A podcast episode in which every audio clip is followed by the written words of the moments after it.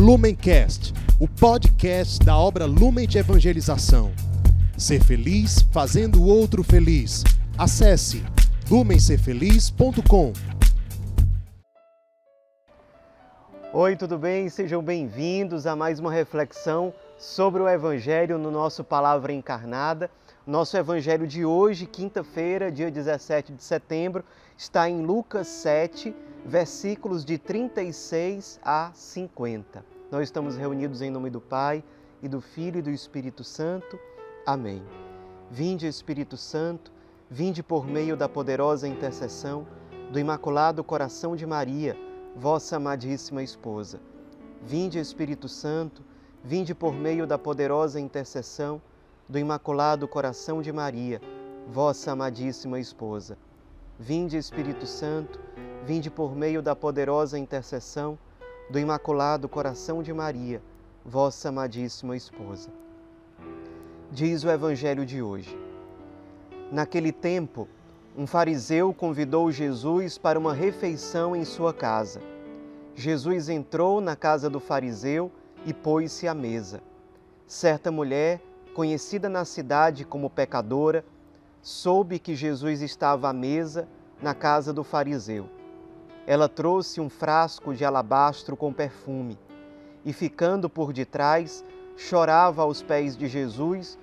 Com as lágrimas, começou a banhar-lhe os pés, enxugava-os com os cabelos, cobria-os de beijos e os ungia com perfume.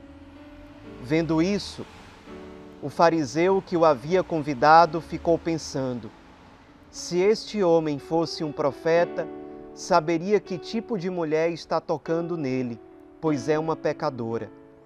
Jesus disse então ao fariseu: Simão, tenho uma coisa para te dizer. Simão respondeu: Fala, mestre. Certo credor tinha dois devedores. Um lhe devia quinhentas moedas de prata, o outro cinquenta. Como não tivessem com que pagar, o homem perdoou os dois. Qual deles o amará mais? Simão respondeu: Acho que é aquele ao qual perdoou mais. Jesus lhe disse: Tu julgaste corretamente. Então Jesus virou-se para a mulher e disse a Simão: Estás vendo esta mulher? Quando entrei em tua casa, tu não me ofereceste água para lavar os pés, ela, porém, banhou meus pés com lágrimas e enxugou-os com os cabelos. Tu não me deste o beijo de saudação. Ela, porém, desde que entrei, não parou de beijar meus pés. Tu não derramaste óleo na minha cabeça. Ela, porém, ungiu meus pés com perfume. Por esta razão, eu te declaro: os muitos pecados que ela cometeu estão perdoados, porque ela mostrou muito amor.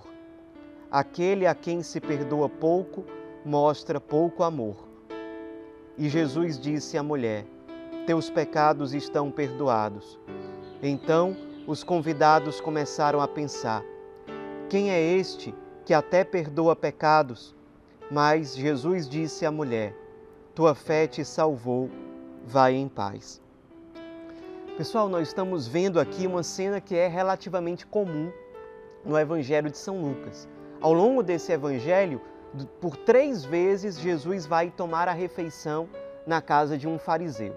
E nessa ocasião acontece o seguinte: primeiro, é, havia um costume na época de que quando eu recebesse um convidado na minha casa, especialmente se fosse uma pessoa ilustre, eu iria acolher essa pessoa com um beijo, iria oferecer água e perfume para que essa pessoa pudesse lavar os pés e se perfumar, obviamente.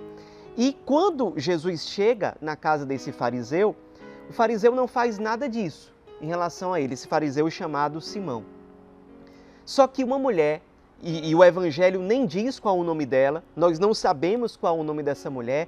Ela, a única coisa que Lucas diz no evangelho é que essa mulher era conhecida como pecadora.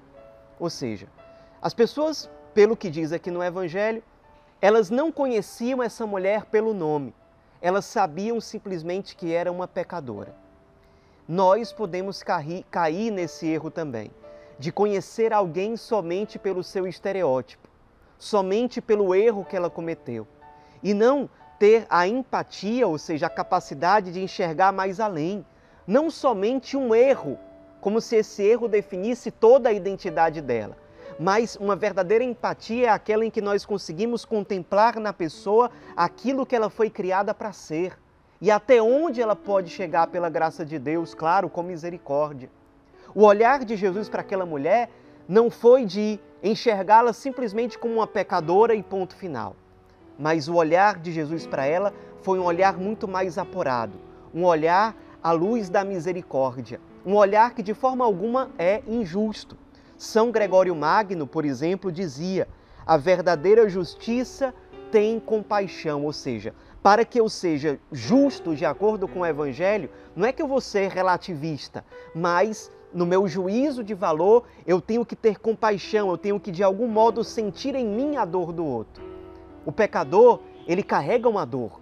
O pecado, ele sempre traz consigo uma tristeza, um peso, um vazio. E é esse olhar de compaixão que Jesus tem diante daquela mulher. Aquela mulher fez aquilo que o fariseu Simão não tinha feito ao acolher Jesus. E mais ainda, ela fez muito mais do que o que era esperado pelos padrões da época. Aquela mulher pecadora, banhou os pés de Jesus com lágrimas, enxugou os seus pés, cobriu Jesus de beijos e ungiu Jesus com um perfume. Ou seja, na época as pessoas, beleza, beijavam o convidado e davam para o convidado água e perfume, digamos assim, para ele se virar. Mas a mulher faz mais do que era esperado dela. Jesus ensina aqui no evangelho de hoje, aquela pessoa que sabe como foi grande o perdão recebido, como é grande o valor do perdão que ela recebeu, ela ama. E ela ama muito. Jesus diz aqui no Evangelho sobre essa mulher que todo mundo conhecia simplesmente como a pecadora. Jesus diz sobre ela: ela mostrou muito amor. É assim que Jesus viu aquela mulher. Enquanto os outros personagens da cena olham para aquela mulher e dizem: é a pecadora, só a reconhecem como pecadora, Jesus olha para a mesma mulher e diz: ela mostrou muito amor. E para a nossa reflexão de hoje, para a nossa oração, eu queria convidar para que nós rezemos juntos sobre, a partir do exemplo dessa mulher, sobre a lógica da generosidade. Quando nós pautamos a nossa vida, a nossa espiritualidade pela generosidade, nós não nos contentamos com pouco. O que é uma pessoa que sempre nivela tudo por baixo, que só faz aquilo que lhe é obrigada, que, que só faz, digamos assim, o básico do básico, que só, só cumpre aquelas leis que são imprescindíveis. Essa pessoa está numa espiritualidade pautada pela mediocridade, ou seja, ela sempre nivela por baixo. Agora, eu e você, se nós pararmos um pouco para refletir, nós vamos perceber que a misericórdia de Deus na nossa vida é gigantesca.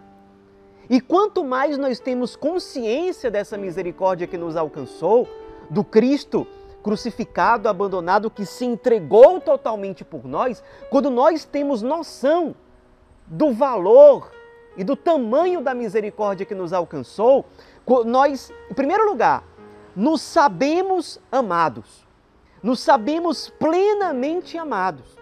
E quem passa por essa experiência junto a Deus, a experiência de saber-se plenamente amado por Deus, qual é a consequência disso? É correspondermos a esse amor que nos alcança com generosidade. Nós deixamos de nos prender simplesmente a regras. Ai, o mínimo da minha oração por dia é isso. O mínimo que eu tenho que fazer para com uma pessoa necessitada é isso. O mínimo que eu tenho que fazer para a minha família é isso. O mínimo que eu tenho que servir é isso. E aí eu posso cair na tentação de querer construir uma, uma, uma espiritualidade simplesmente na base do mínimo. Mostra simplesmente que eu amo baseado no mínimo, no pouco. Enquanto que essa mulher, classificada como pecadora pelas pessoas em geral, diz Jesus: ela mostrou muito amor, porque ela mostrou generosidade. Ela não fez simplesmente aquilo que era esperado, ela foi mais além.